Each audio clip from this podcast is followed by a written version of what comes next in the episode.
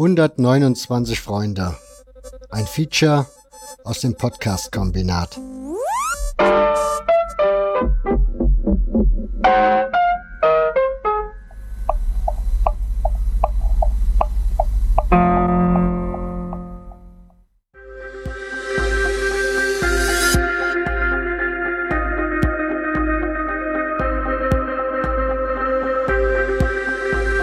22.07.2018 Leipzig. Drei Jahre lang hat die sächsische Justiz gegen 14 Leipziger ermittelt, weil sie diesen die Bildung einer kriminellen Vereinigung zur Last gelegt hat. Grundlage für das Verfahren sollen Angriffe auf die rechte Szene gewesen sein. Auslöser für das aktuelle, zu Beginn von der Leipziger Staatsanwaltschaft und später an höchster Stelle in Dresden fortgeführte Verfahren waren 16 Vorfälle aus den Jahren 2012 bis 2014, bei denen Personen aus dem politisch rechten Spektrum von Vermummten beleidigt und attackiert wurden, sagte Oberstaatsanwalt Oliver Möller. Letztlich habe sich der Verdacht einer kriminellen Vereinigung aber nicht bestätigt.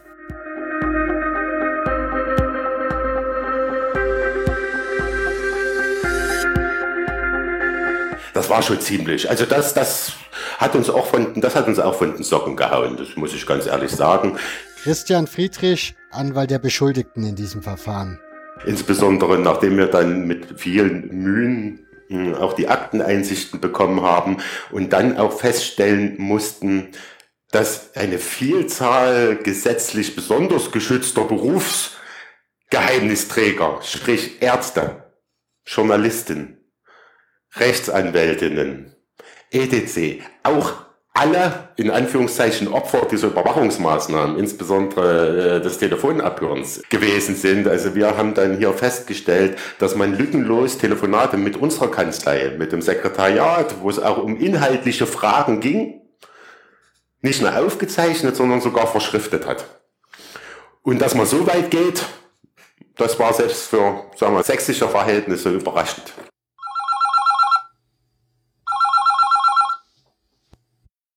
Ich wollte natürlich auch mit einem Betroffenen des Verfahrens sprechen.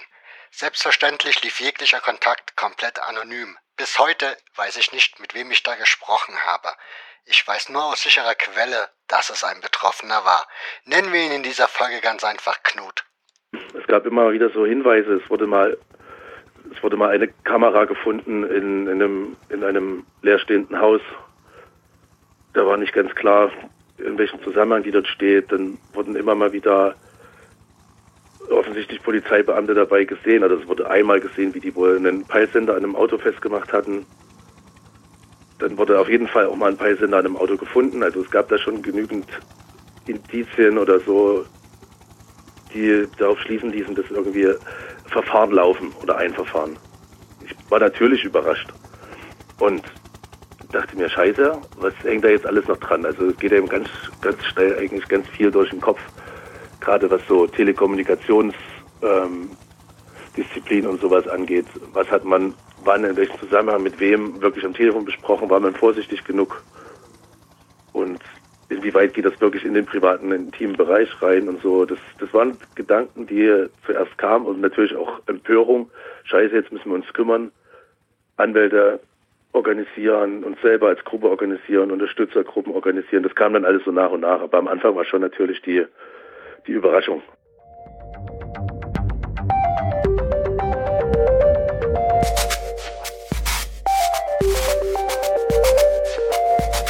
Außerdem sitze ich für äh, meine Fraktion im Fanprojektbeirat. Das ist sozusagen das Leipziger Fanprojekt, äh, betreut äh, vier Vereine, darunter auch die äh, BSG Chemie. Und da, darüber bin ich sozusagen auch äh, in diesen Kontext angebunden gewesen. Juliane Nagel ähm, von der Partei Die Linke, seit 2009 Stadträtin in Leipzig, seit 2014 Mitglied des Sächsischen Landtags. Und ich habe tatsächlich ähm, vorher eine Information äh, bekommen, äh, bevor das Fanprojekt dann ja damals 2016 mit einer Pressekonferenz in die Öffentlichkeit gegangen ist, mit der Information, dass es eine äh, große oder weiträumige Ausspähung von ähm, äh, Fans, aber auch äh, von einem äh, Fansozialarbeiter gegeben hat. Also wir haben auch, wir haben verschiedene Anwälte, nicht alle haben einen Fußballbezug, das muss ich auch dazu sagen. Mhm. Ähm, ich glaube, in, nicht unbedingt in der Sache jetzt, aber in, in, es gibt schon so strafrechtliche Themen im Rahmen von Fußballspielen, da ist es schon ganz gut zu wissen, wie, wie die Szene und wie der Fußball an sich funktioniert und wie auch die Polizei agiert bei Fußballspielen. Ist vielleicht für einen Anwalt, der der Szene nah ist, manchmal ein bisschen von Vorteil.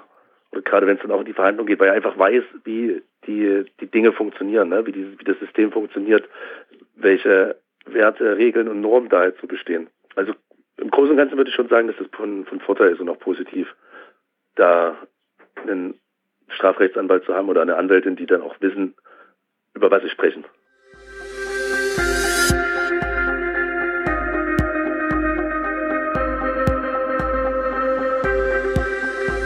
Es ist, es ist nicht äh, lediglich äh, äh, eine reine Anwaltsbeziehung oder ich bin nicht lediglich als Anwalt da reingewachsen. Das kann ich da ganz offen bekennen. Das bekenne ich auch äh, sonst. Äh, ich selbst bin schon, äh, ja auch aufgrund meines nicht mehr ganz so jungen Alters, schon seit Jahrzehnten äh, in Leutsch bei der BSG bei ihrem, bei der ursprünglichen alten BSG noch Ende der 80er Jahre war mein erstes Spiel dort, dann auch die, die Zeit mit dem FC Sachsen und auch dann bin ich auch nach Neugründung der BSG Chemie da treu geblieben. Ich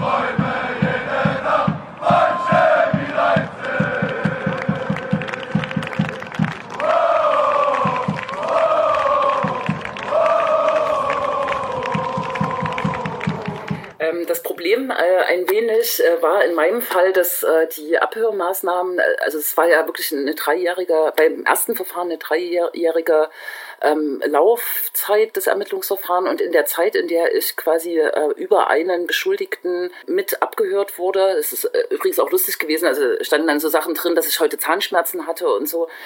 Aber ähm, in der Zeit war ich noch keine Landtagsabgeordnete. In der Zeit war ich Stadträtin und es hat auch andere Stadträte betroffen und die genießen halt keinen äh, besonders, besonderen Schutz.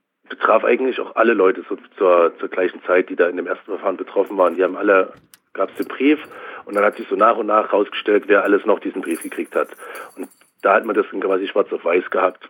Das war die, die Spekulation darüber gab es natürlich schon Wochen, Monate vorher auch schon. Man war sich eigentlich immer ziemlich sicher, dass man in irgendeiner Form, dass so ein Verfahren da läuft gegen, gegen eine generelle Szene. Und wen das jetzt betrifft, war nicht klar. Und hatte dann an dem Tag, als der Brief im Briefkasten war, natürlich dann die Gewissheit, ja. Also lustige Geschichte nebenbei ist, dass sich viele von den zwölf oder 14 Leuten aus dem ersten Verfahren erst durch diese Bekanntwerden, dass es das Verfahren gibt, überhaupt erst kennengelernt haben und über den Weg gelaufen sind, aber zum Beispiel nicht mal die Namen voneinander wussten oder sich dann alles erst im Laufe der, der Auseinandersetzung mit dem Verfahren ergeben, als man dann nochmal zusammen an einem Tisch gesessen hat und überlegt hat, scheiße, wie gehen wir jetzt eigentlich mit dem ganzen Ding um? Der erste Moment war halt wirklich so ein bisschen ernüchternd, so wie, oh, okay, jetzt bist du davon auch betroffen Fuck. Einfach mal nur den Gesetzestext. Ich will ja hier um Gottes Willen nicht eine Jura-Vorlesung halten. ähm, aber wenn man sich einfach mal den Gesetzestext einfach nur anguckt, äh, wo drin steht, äh, dass man mit einer, mit einer Geldstrafe und einer Freiheitsstrafe bis zu fünf Jahren, das ist halt das Maß, ne? Es geht halt von unten bis dann schlimmste Fälle oder Wiederholungstäter ganz nach oben, eine Vereinigung gründet, oder sich an einer schon bestehenden Vereinigung als Mitglied beteiligt, deren Zweck oder Tätigkeit auf die Begehung von Straftaten gerichtet ist.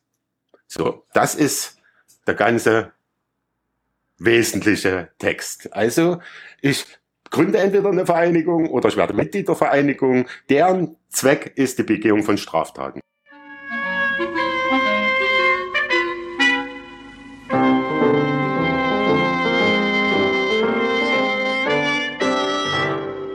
Einerseits äh, liegt diesem äh, oder lag dem ersten 129 Verfahren, in dem es 14 Beschuldigte gab, was von 2013 bis 2016 äh, lief, äh, dem äh, lagen eine Handvoll, ich, ich meine sieben äh, ähm, Straftaten zugrunde, in denen oder bei denen Teile der Beschuldigten oder alle Beschuldigten angeblich äh, aktiv geworden sein sollen. Und das sind äh, fast ausnahmslos tatsächlich Angriffe auf äh, Neonazi-Wohnungen, Läden oder tatsächlich äh, handgreifliche Angriffe auf Neonazis. Also das ist sozusagen der Ursprung des äh, Verfahrens äh, laut äh, Justiz oder Polizei.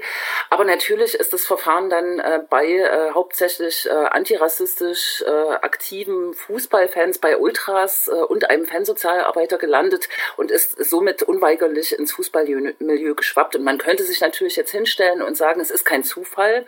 Diese Fanszene ist äh, den staatlichen Behörden, allen voran der Polizei, tatsächlich auch ein, ein Dorn im Auge. Und ähm, das ist kein Zufall, dass es sozusagen so zusammengetroffen ist. Ne? Und in der öffentlichen Wahrnehmung, die man ja auch noch hat, ist es natürlich am Ende so äh, gespiegelt gewesen, dass äh, Fußballfans und sogar ein Fansozialarbeiter irgendwie kriminell gewesen sein sollen. Da stand drin, ähm, Strukturermittlungsverfahren, Paragraph 129 eingestellt. Gab es eine Woche später nochmal einen Brief, da stand dann noch oh. drin, was für Maßnahmen gegen eine Person selber eingeleitet wurden. Und das war dann eigentlich der Brief, der fast noch ein bisschen schlimmer war. Weil erstmal, wenn eine Ermittlung stattgefunden hat und eingestellt, das ist das eine. Mhm. Aber dann stand halt drin, dass du ein halbes Jahr lang abgehört wurdest und dass es ähm, punktuell auch Observation gegenüber deiner Person gab. Und das war zumindest bei mir der Fall. Ich wurde halt auch observiert. Und da, das, das war dann schon das, was ein bisschen krasser äh, wog, als überhaupt die Tatsache, dass es ein, ein Verfahren gibt. Weil da wurde es dann halt wirklich, da wurde es dann halt persönlich, ne? Dann ging es halt sehr in die Tiefe. Und hinsichtlich Arbeitgeber, Familie, Freunde, was auch immer, habe ich mir persönlich zu dem Zeitpunkt keine Gedanken machen müssen. Ich war quasi nur ich selber. Ich hatte jetzt mhm. keine Verpflichtung gegenüber irgendjemanden, auch Arbeitgeber oder so, waren quasi alles in meinem Umfeld, war ich tätig, so dass das eigentlich da auch bekannt war. Und die Leute da einen eher supportet haben, als dass man da irgendwie Schiss haben musste. Es gab andere Leute, es gab jemanden, der war äh, im öffentlichen Dienst, der hat sich da, glaube ich, schon mehr Sorgen gemacht. Noch deutlicher zu machen, ich muss ja noch nicht mal eine konkrete Straftat begangen haben in dieser Gruppe. Es muss noch nicht mal passiert sein, alleine schon, dass es eine feste Struktur gibt. Da reichen meistens einfach drei Leute, ja, die sich alle irgendeinem übergeordneten Ziel unterordnen. Und dieses Ziel könnte in der Begehung von Straftaten liegen. Da bin ich letztendlich schon in diesem 129 drinne. Das reicht im Grunde genommen aus, um dann Maßnahmen wie Telekommunikationsüberwachung, Funkzellenabfrage, sprich das herausfinden, wo ist denn diese Person jetzt, während sie telefoniert, während sie eine Nachricht schickt, über die Abfragen der Funkzellen. Das geht bis hin zur Wohnraumüberwachung, das geht hin zu Observationen, wo eben die Polizei den lieben langen Tag hinterherfährt und, und, und minutiös aufschreibt, was ich gerade tue, was ich anhabe, wie ich mich bewege, bis hin auch zu Abfragen finanzieller Verhältnisse bei der Bundesanstalt für Finanzdienste. Dienstleistung? Welche Konten habe ich? Welche Geschäftskonten habe ich? Mit wem habe ich wie zu tun? Zu dem Zeitpunkt irgendwie eine ganze Reihe von Straftaten gegen, ja, gegen vermeintliche rechte Organisationen oder organisierte rechte Jugendliche, sei es irgendwie bei irgendwelchen NPD-Veranstaltungen oder so oder irgendwelchen anderen Sachen. Und die folgten einem gewissen Muster, was jetzt recht allgemein verfasst ist. Alle waren vermummt und gingen halt geschlossen vor. Happy Happy Es sind natürlich äh, Straftaten ins Feld äh, geführt worden, die dieser äh, Gruppierung, die ja letztendlich angeblich 24 Personen um, umfasst haben soll, die denen zur Last gelegt wurden, ne? die dann die Polizei sozusagen zusammengemixt hat, daraus äh, ähm, geschlussfolgert hat, hu, hier ist ein systematisches Vorgehen einer bestimmten Gruppe, dann der, der dem Gericht oder einem Richter vorgelegt hat und der hat dann die entsprechenden Durchleuchtungsbeschlüsse, Abhörbeschlüsse und so weiter genehmigt. Also hier auch hier liegen äh, Delikte im Hintergrund, die aber den Betroffenen nicht zweifelsfrei zugeordnet werden äh, konnten und schlussendlich auch ihnen nicht zugeordnet wurden. Ne? Das muss man ja auch festhalten. Ist das ein Straftatbestand, der es ermöglicht, Straftaten zu verfolgen, die noch nicht mal geplant oder begangen worden sind. Und wenn man sich dann noch überlegt, dass ja viele Straftaten, die müssen einfach begangen sein. Manche Straftaten muss, müssen versucht werden. Ja, wenn ich, wenn ich meinem Gegenüber äh, äh mit, nach meinem Gegenüber mit der Faust schlage und ich treffe nicht, es ist keine Körperverletzung, aber dass ich es versucht habe, das ordnet das Gesetz auch unter Strafe an. Aber da ist überall eine bestimmte Gefährdungslage schon passiert. Ich sitze schon betrunken im Auto. Ich habe ausgeholt da kann man ja noch das Strafinteresse des Staates, äh, auch wenn ich das nicht gerne sage, aber man kann es ja noch nachvollziehen.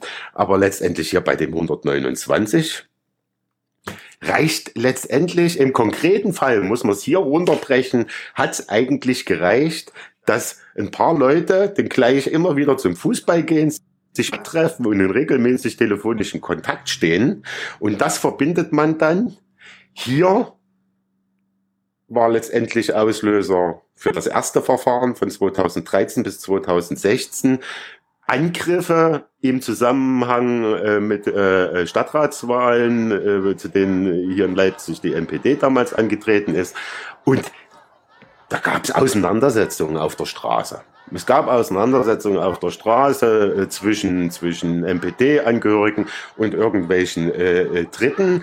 Und weil man ja grundsätzlich die Chemie links verortet, und natürlich nur linke NPD-Mitglieder oder Sympathisanten angreifen, hat das ausgereicht, hier letztendlich äh, die Ermittlungen aufzunehmen. Obwohl in keinem Fall, den ich auf dem Tisch hatte, in keiner Akte, die ich hatte, auch nur ein belastbarer Ansatz vorgelegt hat. Und ich würde das auch ganz offen sagen, anonym, ja. Aber äh, es war nicht ein belastbarer Ansatz dafür, dass nur einer der Beschuldigten mit den dort an den Haaren herbeigezogenen äh, Vorfällen, die teils auch über das, ganze Stadtgebiet verteilt waren. Ja, die haben sich jetzt nicht alle am Alfred Kunze Sportpark äh, abgespielt, da eigentlich überhaupt nicht. Ähm, das hat man rangezogen und zu sagen, jetzt gucken wir mal, wie die so strukturiert sind und was da so läuft.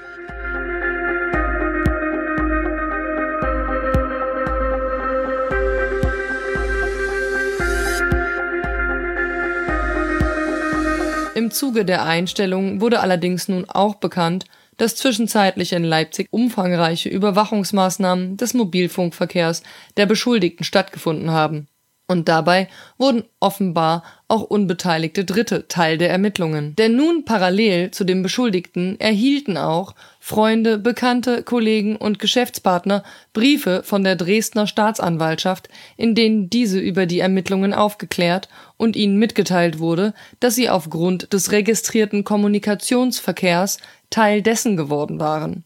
Telefongespräche, SMS und Anwahlversuche waren auf Anordnung des Amtsgerichts in Dresden monatelang aufgezeichnet worden. Also es gab das entsprechende Muster und mhm. es gab eine Straftat, die verurteilt wurde im Rahmen von einem Festival, wurden Leute quasi erwischt, die dann eine Straftat begangen hatten, die wurden verurteilt, mussten halt ihre Strafe bezahlen und das war so der Startschuss. Und dann hat Leipzig natürlich auch eine recht lebhafte Antifa-Szene gehabt oder hat auch immer noch. Ne? Das halt mhm liegt im Auge des Betrachters. Und ja, ich denke, da war nicht viel ähm, Überredungskunst vonnöten gegenüber der Oberstaatsanwaltschaft oder Generalstaatsanwaltschaft in Dresden. Die, ich glaube, die haben teilweise einfach die, die Abhörgesuche hingefaxt und haben sie am selben Tag ungelesen, aber unterschrieben wieder zurückgekriegt, dass das alles klar geht. Ich denke, da war so ziemlich alles recht, um da halt mal so ein bisschen nachzubohren das, was ich gemacht habe und worum ich quasi auch gebeten wurde, war es, äh, das Instrument, das parlamentarische Instrument der kleinen Anfrage zu nutzen. Das sind äh, Anfragen, die es gibt in jedem äh, Bundesland, in den Landtagen, wo vor allem äh, wichtig für Oppositionsfraktionen, wo ähm, das Regierungshandeln, das äh, Behördenhandeln auch kritisch hinterfragt werden kann. Und ich habe damals zuerst eine kleine Anfrage geschrieben äh, und das auch äh, verifiziert und habe natürlich Öffentlichkeitsarbeit gemacht. Und äh, das ging dann auch äh, relativ lange weiter.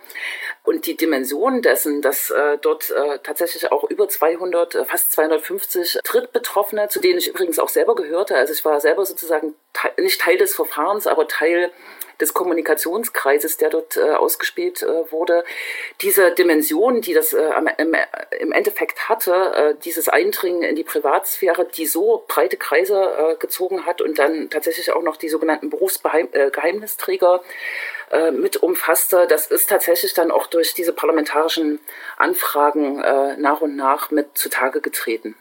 Da fällt mir das Beispiel ein, dass ein Fan, der überwacht worden ist, dabei abgehört wurde, wie er sich in Partyvorbereitungen befindet, wo er einkaufen geht, wo es um mehrere Kilo Limetten geht. Und das hat auch, das wurde, normalerweise legt man, hört man, stoppt man da die Aufzeichnung, sagt, das ist, oder ich verschrift es nicht und lösche es wieder und sage, das hat doch mit so einem Verfahren nichts zu tun. Ne? Wenn ich jetzt aber in so einem 129er Verfahren bin, dann könnte so eine Organisation ja auch für ein Fest sprechen, was die Ultras feiern. Und wenn es dann noch zu einem, vielleicht zu einem Vereins- oder Gruppierungsjubiläum passt, dann ist das ja auch ein erheblicher Anhaltspunkt für die Eingebundenheit dieser Person innerhalb dieser Vereinigung. Also die waren sich ja nicht mal zu schade, solche Erkenntnisse tatsächlich heranzuziehen, um diesen einmal in die Welt posaunten Tatverdacht weiter zu stützen. Was ja damals auch bekannt geworden ist und wo diese Abstrusität aus meiner Sicht ja äh, noch viel deutlicher wird, ist, dass sich ja auch Sozialarbeiter, äh, die sich quasi im Rahmen des Fanprojektes um die Fußballfans kümmern was schlicht und ergreifend ihre Aufgabe ist. Äh, äh, Gerade ein Projekt, ja, es ist sogar auch äh, mit äh, einem von der Staatsregierung, der sächsischen Staatsregierung ausgelobten Preis äh, für ihre Tätigkeit versehen worden ist. Ähm, da wird die Tatsache, dass jemand diese Arbeit macht, Sozialarbeiter, dass sich der, der Probleme von Fußballfans, die keinesfalls alleine im strafrechtlichen oder überhaupt im strafrechtlichen Bereich immer zu suchen sind, ja, wo es auch um Alltagssorgen unnötig gibt, dass der sich mit solchen Fans quasi unterhält, trifft, dass man sich organisiert, dass man Fortbildungsveranstaltungen organisiert. Also klassische Sozialarbeiter. Tätigkeiten erbringt. Das wurde hier als Beleg dafür genommen, ihn auch zum Beschuldigten dieses Verfahrens zu machen.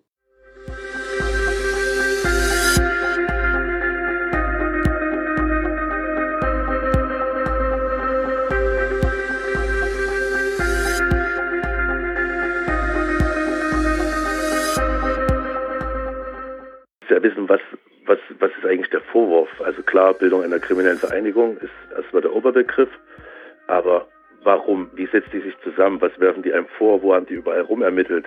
Welche Tatsachen oder welche Straftaten liegen dem Ganzen zugrunde? In welchem Zusammenhang, in welchem Zeitraum? Was auch immer. Und das kriegst du ja im Endeffekt dann auch nur raus, wenn du anwaltlichen Beistand hast. Dann gehst du im Widerspruch gegen die Maßnahmen. Das ist ja alles, das passiert ja dann quasi alles automatisch, wenn du einmal beim Anwalt bist.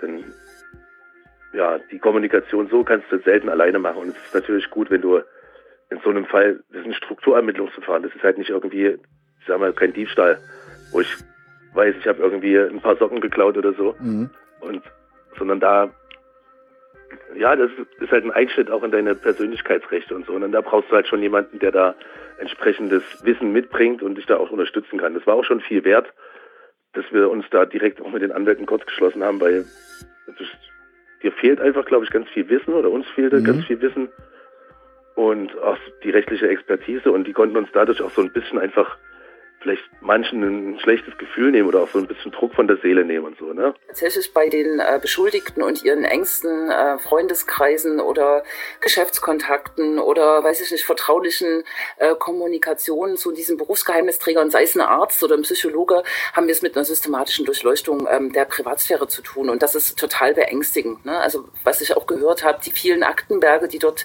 äh, zustande gekommen sind, äh, wo man quasi sein eigenes Leben äh, rekonstruierbar macht für andere, die da, also für irgendwelche Beamten, die da am Schreibtisch sitzen oder am Computer sitzen und das äh, mitlesen oder mithören, das ist äh, beängstigend. Ja. Das erste Verfahren. Ich habe da äh, verschiedenste Vorfälle in der Stadt. Die rechne ich jetzt aus irgendwelchen nebulösen Gründen. Hier, weil nur Linke können sich mit NPD-Mitgliedern fetzen. BSG Chemie-Fans sind links, also lass uns da mal gucken. Ne? Mhm. So salopp darauf breche ich es jetzt einfach mal wirklich ganz billig runter, weil für mehr, äh, mehr Belastbares konnte ich insoweit nicht finden. Jetzt ordnen wir die Telekommunikationsüberwachung für drei Monate an.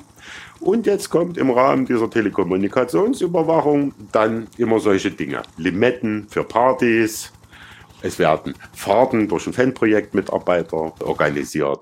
Man findet raus, dass vier, fünf, sechs, sieben oder ein Kreis von 20 Personen besonders häufig äh, miteinander kommuniziert.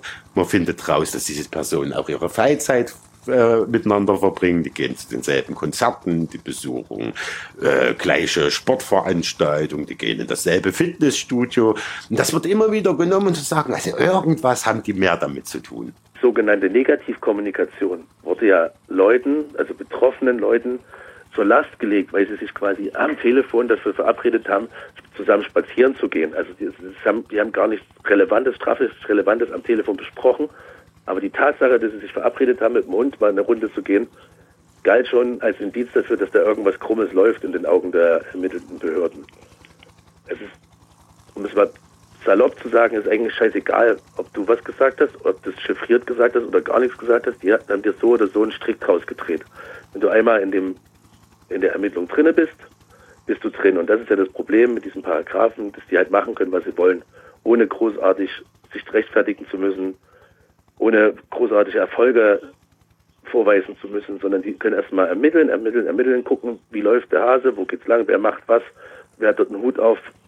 Und wenn sie Glück haben, kommt, da, kommt dabei was rum. Aber in dem Fall haben sie jetzt in zwei Verfahren einfach nichts aufgedeckt.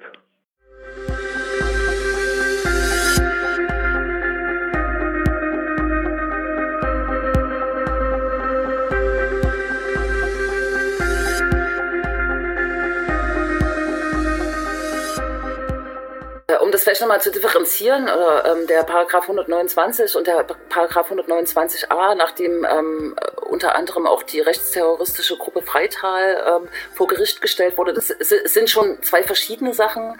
Ähm, beim Paragraph 129 liegen die Hürden halt äh, tatsächlich äh, niedriger. Wenn ich sozusagen eine terroristische Gruppe habe, da brauche ich schon ein bisschen mehr Stoff, äh, um diesen 129a ins, äh, ins Spiel zu bringen. Ne? Also insofern äh, würde ich dabei bleiben, der 129 äh, muss weg.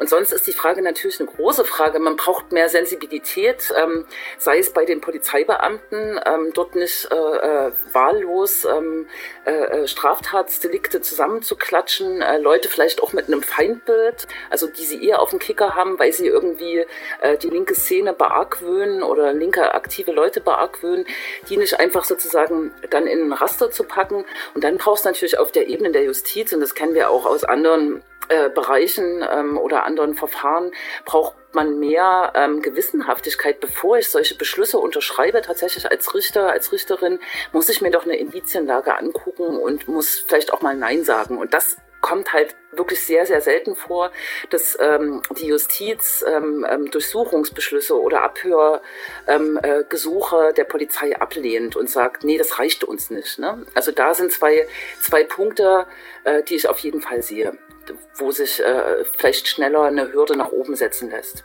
Also man macht sich natürlich Gedanken und denkt erstmal, okay, eigentlich ist man recht sensibel, was den Umgang am Telefon und so angeht. Oder auch über diverse Messenger oder so. Das gibt es ja dann auch für den Computer und so. Ist man sich eigentlich schon im Klaren darüber. Ähm, man geht paranoider auf jeden Fall durchs Leben. Also gerade in der Anfangszeit war es ganz, ganz komisch. Also es war ganz frisch. Und wir hatten noch keine Akten und nichts und ja, du guckst dann schon noch einmal mehr an irgendwelche Autos rein, ne? Oder drehst mhm. dich schon einmal mehr um, wenn du irgendwie über die Straße gehst. Und das war schon erstmal recht beklemmend zu Beginn. Und es hat ewig gedauert, bis dann die Akten kamen. Und als die Akten kamen, wusstest du dann natürlich, also wusste ich dann natürlich auch, was, was wird jetzt jedem Einzelnen, was wird mir vorgeworfen, was haben die jetzt eigentlich wirklich bei mir genau gemacht.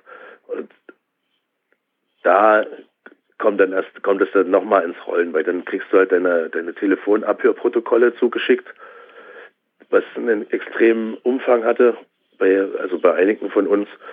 Dann kriegst du die Fotos geschickt, wo, wo du observiert wurdest und da merkst du dann eigentlich erst, scheiße, wie nah waren die eigentlich dran und du hast es halt nicht gecheckt. Das macht dann im Kopf schon nochmal ein bisschen etwas Probleme, aber die, meisten und auch ich haben das eigentlich dann relativ gut auch hingekriegt in, in, der Auseinandersetzung halt mit anderen Betroffenen, aber auch mit gänzlich Unbekannten, also die jetzt nicht betroffen waren, nicht gänzlich Unbekannte, das ist Quatsch, aber mit nicht Betroffenen einfach auch drüber reden, was macht das mit mir, welche, welche Ängste, welche Sorgen habe ich, aber auch jetzt lasse ich mich da von denen halt nicht weiter irgendwie unter Druck setzen. Das ist ja genau das, was sie damit bezwecken wollen. Ne? Dass die klopfen auf den Busch, gucken, wo es raschelt und am Ende ist ja nichts passiert. Die haben es eingestellt und am Ende haben sie es auch eingestellt, weil dann doch auch viele Sachen einfach funktioniert haben, beziehungsweise so waren, dass sie eben nicht äh, ent, entschlüsseln könnten, was da gesprochen wurde, wenn mal doch am Telefon was gesagt wurde. Also im Großen und Ganzen ist, ist da so die, der Umgang und so hat das schon funktioniert. Und das gab ihm dann auch wieder ein gutes Gefühl und das Selbstbewusstsein ist dann auch wieder gestiegen und man hat sich dann vielleicht nicht mehr so die Platte gemacht darüber. Das ist eine Vorgabe, ich muss die Betroffenen informieren äh, dass sie abgehört werden. Es ist allerdings auch eine Vielzahl von Drittbetroffenen bekannt, äh, bei dem ersten als auch bei dem zweiten Verfahren, die sind bis heute darüber nicht informiert worden. Also daher bekannt, dass man es ja in den Akten sieht, wer dort mit wem gesprochen hat und die Person äh, so eine Information nicht erhalten haben. Letztendlich ist das ja auch bloß, bloß was, worauf ich vertrauen kann. Ja, wenn da, wenn, wenn, wenn, wenn jemand äh, äh, abgehört wird, ich äh, äh, die Abhörmaßnahmen nicht mitbekomme und dann darüber nicht informiert werde, wie erfahre ich es dann? Wahrscheinlich in den meisten Fällen überhaupt nicht. Ich glaube, hier war so ein bisschen der Druck auch da, dass man ja zumindest den Beschuldigten nicht vorhalten konnte, dass äh, es dieses Verfahren gab. Und man, glaube ich, schon über die äh, Telekommunikationsüberwachung dann annehmen musste, dass rauskommt, dass dort eine Vielzahl von Personen abgehört worden sind. Also hat man da natürlich der gesetzlichen Vorgabe äh, äh versucht, so weit es ging, Folge zu leisten. Ich denke aber auch, dass man den kleinen Nebeneffekt sozialer Druck durchaus aus meiner Sicht fast schon wissentlich in Kauf genommen hat. Es gibt immer so die, die Experimentierfelder, entweder Politik oder Fußball. Und Fußball bietet sich ja nun wirklich an, hat man auch in der Vergangenheit gesehen. Auch ging ja los mit der Vorbereitung zur WM in, in Deutschland, mhm. was da eigentlich alles so an Fußballfans durchexerziert wurde.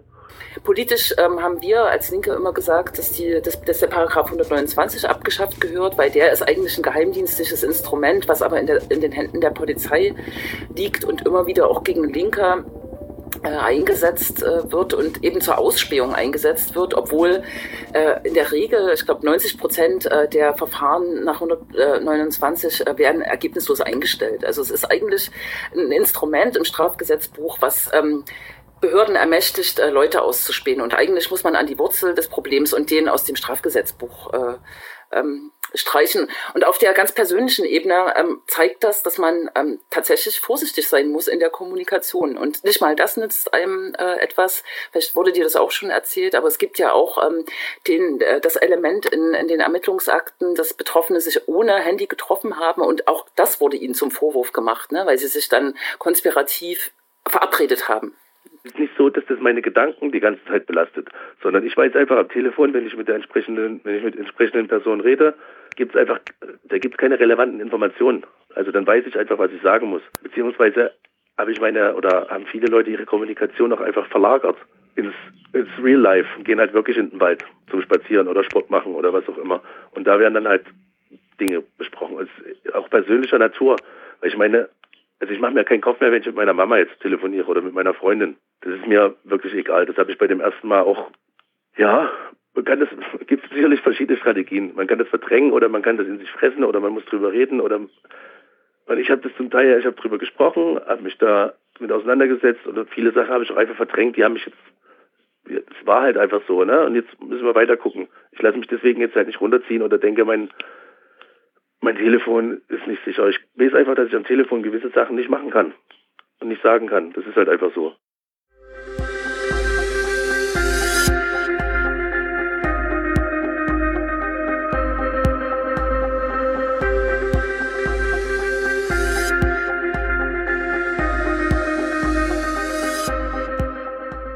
Im Grunde, alles, was ich heute auf dem Telefon packen kann, setze ich der Gefahr aus, es auch das ist auch, aus welchen Gründen auch immer, in den Händen der Ermittlungsbehörden landet.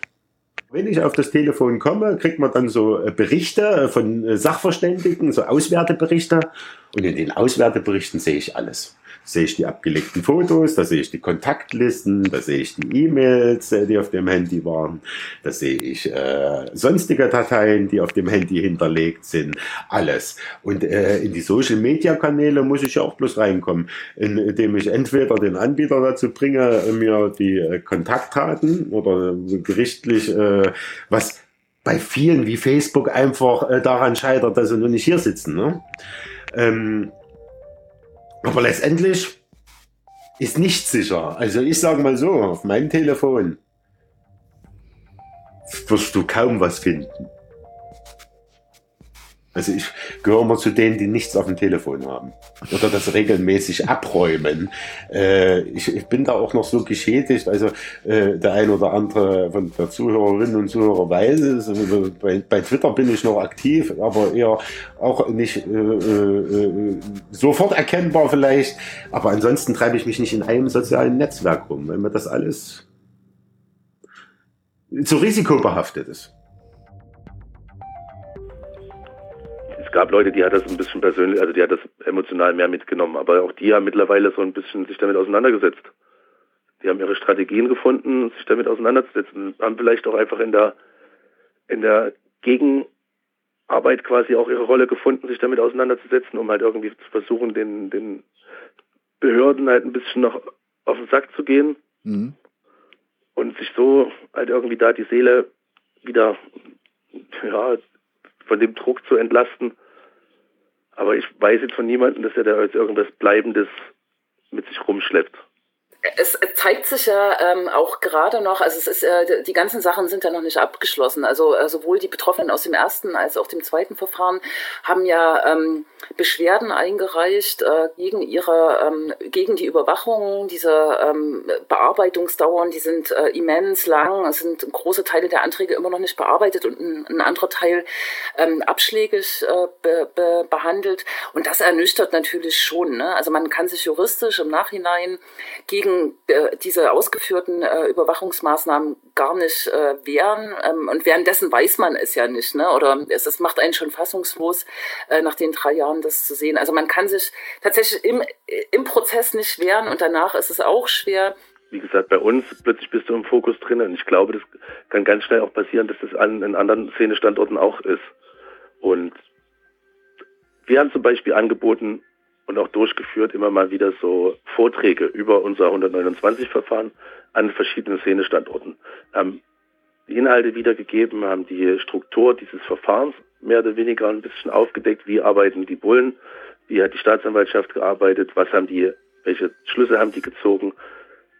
Haben das so schön bebildert und haben dann auch im Raum für Fragen und Diskussionen dann auch noch so ein paar persönliche Worte gefunden, um einfach da den anderen Leuten, den anderen Städten auch die Möglichkeit zu geben, sich damit auseinanderzusetzen und eine Diskussion voranzutreiben. Das war zum Beispiel auch, das ist so ein Punkt, den, der ist sehr positiv aufgenommen worden und hatte, glaube ich, auch einen Mehrwert, nicht nur für uns, sondern halt auch für die Gastgeber, wo wir das dann halt gehalten haben. Ich meine, an sich läuft die, die Lobbyarbeit der aktiven Fans mittlerweile auch relativ gut, ne? mit den vielen Fanhilfen an den einzelnen Szenestandorten und so. Das entwickelt sich ja auch immer besser, es wird strukturierter, es wird fester, die Arbeit und so. Das, das ist ja auch ein positiver Aspekt, der sich in den letzten Jahren da so rausgebildet hat. Zumindest verstehe ich meine Tätigkeit auch so, man muss den Finger immer wieder in die Wunde legen. Man muss immer wieder und immer wieder äh, versuchen, hier äh, dem Staat aufzuzeigen, dass es so eben nicht geht. Ja, also ich sage, wie sagen, ne? Also wir ich als Anwalt, äh, meine Mandanten, Mandantin, wir haben es alle nicht in der Hand zu bestimmen darüber, was ist erlaubt, was ist verboten und auf welchen Wege stelle ich fest, ob was äh, erlaubt oder verboten ist. Dafür haben wir die Gesetze. So, meine Aufgabe ist aber auch dafür zu sorgen, dass sich äh, der Staat, dass sich die Staatsanwaltschaft, die Gerichte, Verfahrensbeteiligte, dass sie sich an die Gesetze halten. Und es wird ja da gerne so immer so ein bisschen äh, eine Anti-Haltung äh, unterstellt und da würden äh, die Ermittlungen und doch äh, legitimes staatliches Verhalten äh, ausschließlich torpedieren und äh, würden dort immer einer vernünftigen Aufarbeitung im Wege stehen Ähm, das mag manchmal lästig empfunden werden, aber äh, erstens ist denen ihre Tätigkeit nicht weniger lästig äh, und zweitens ist genau das meine Aufgabe. Aber natürlich, und manchmal sitzt man einfach da und fragt sich, guckt auch manchmal ins Gesetz, ja, und sagt sich, was mache ich hier eigentlich? Also warum liegt diese Akte vor mir auf dem Tisch?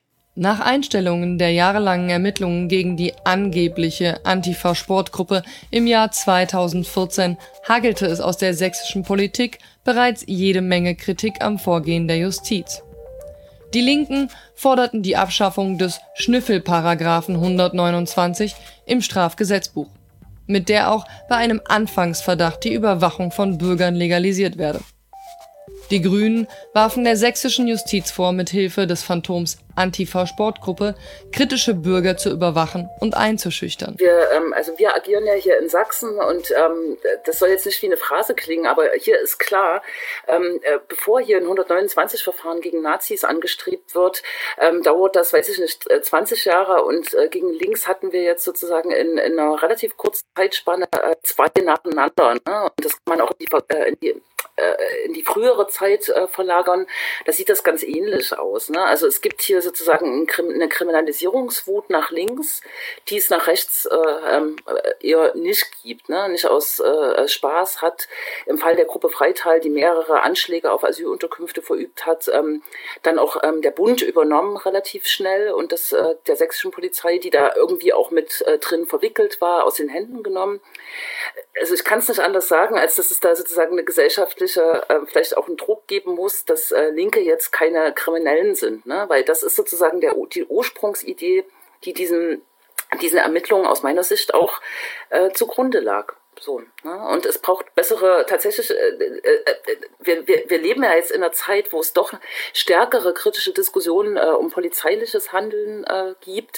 Und das muss man wahrscheinlich ähm, äh, forcieren und ähm, Transparenz und Rechtmäßigkeit von polizeilichem Handeln auch stärker einfordern. Und genau diese Verfahrensvorgänge, über die wir sprechen, da auch gedanklich mit einbeziehen. Wir sind damit beschäftigt. Es gibt es ist auch so auf mehreren Ebenen, das Rechtshilfekollektiv und die aktive Szene von Chemie. Wir haben halt so eine Kampagne gegründet, nachdem das zweite Verfahren dann öffentlich wurde, um einfach zu sagen, okay, jetzt gehen wir halt nicht mehr in die Defensive, sondern jetzt versuchen wir mal in die Offensive zu gehen, haben die 129 Freunde-Initiative mhm. gegründet und haben so versucht, ein bisschen eine Gegenöffentlichkeit darzustellen. Das, der, das Ding war eigentlich mit dem ersten Verfahren schon durch, ne? da war das ja schon ein Fußballverfahren und die Medien haben das eigentlich schon weitestgehend differenziert, thematisiert.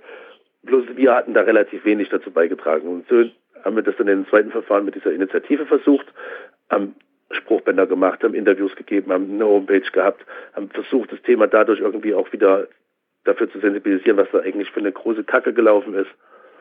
Und natürlich auch immer mit der Expertise unserer Anwälte, was können wir machen? Die sind dagegen vorgegangen, gegen die Entscheidung, also gegen die Maßnahmen wieder, haben Einspruch eingelegt, Widerspruch eingelegt, was man halt alles so machen kann. Das dauert alles. Ne? Die Mühlen der Justiz malen in Sachsen offensichtlich, wenn es nach links geht, sowieso relativ langsam. Also wenn man was möchte, wenn man dagegen vorgeht. Und da laufen noch ein paar Dinge. Wir sind da halt weiterhin dran.